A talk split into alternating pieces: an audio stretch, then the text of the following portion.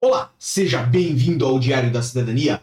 Meu nome é Célio Sauer, eu sou advogado e nós vamos falar sobre atrasos na emissões, nas emissões de cartões de residência. Exatamente esse assunto que tem atingido muitas pessoas, atinge quem fez renovação, atinge quem está na emissão da primeira residência. Obviamente, falamos do que? Falamos das residências tradicionais, aquelas em cartão, que são solicitadas por reagrupamento familiar, familiares de europeu, uh, artigo 122K, estudantes e muito mais, pessoas que ficou na manifestação de interesse, por exemplo, não fez a CPLP, agora está enfrentando esse problema. Nós vamos falar sobre tudo isso. Lembrando que nós estamos ao vivo com vocês, dia 11 de dezembro de 2023. Agora já são 9 horas e 48 minutos aqui em Portugal. E, mais importante que isso, Tá na tela de vocês a matéria do público.pt, que é da data de ontem, mas é fresquinha e trata desse assunto. E eu também tenho,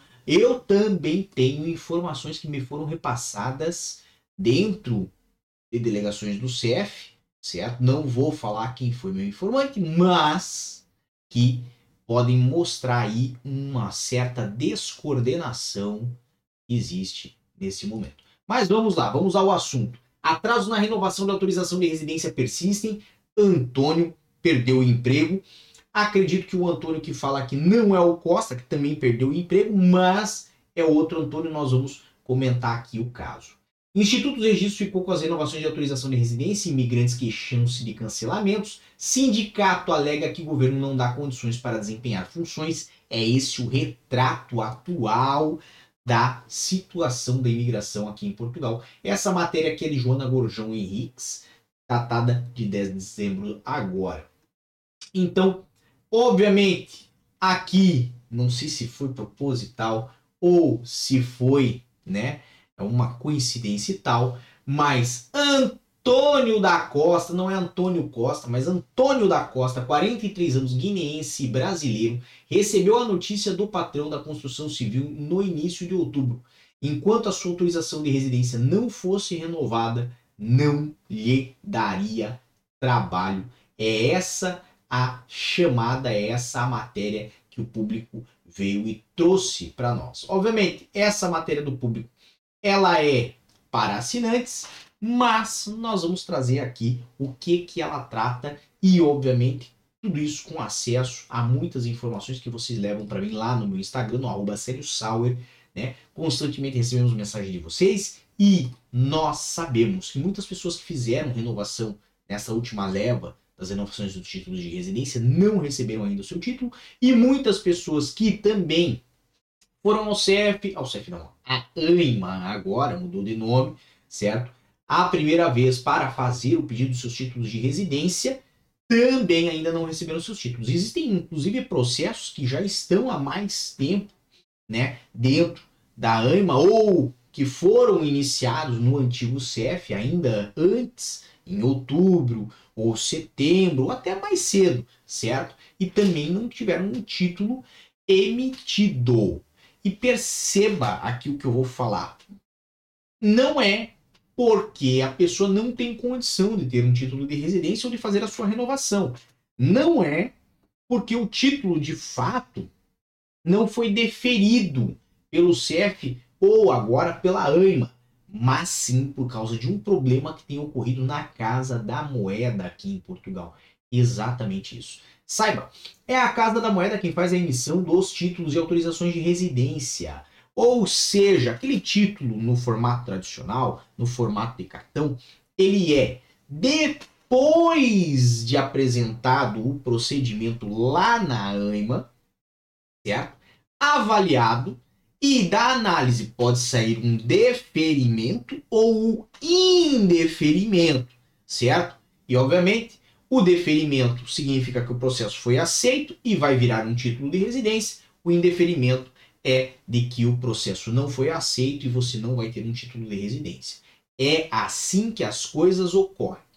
Depois que há o deferimento, ou seja, depois que o título é concedido pelo antigo CEF ou agora pela AIMA, existe a transitação de informações eletronicamente à Casa da Moeda, para que a Casa da Moeda faça a emissão dos títulos. Mas nesse momento, nesse dezembro, finalzinho de ano, como algo da véspera, né, de Natal e do mês de Natal, chega sempre um presente na mão do imigrante. E quando nós falamos de presente, nós falamos de um presente que pode ser até de grego, né? Neste caso, a Casa da Moeda não está a fazer a emissão, não está a imprimir os cartões, porque, segundo constam em algumas fontes, não tem ainda o modelo do logo da nova agência de imigração de Portugal, segundo informações que me foram prestadas. Não tenho certeza, obviamente não estou lá dentro da Casa da Moeda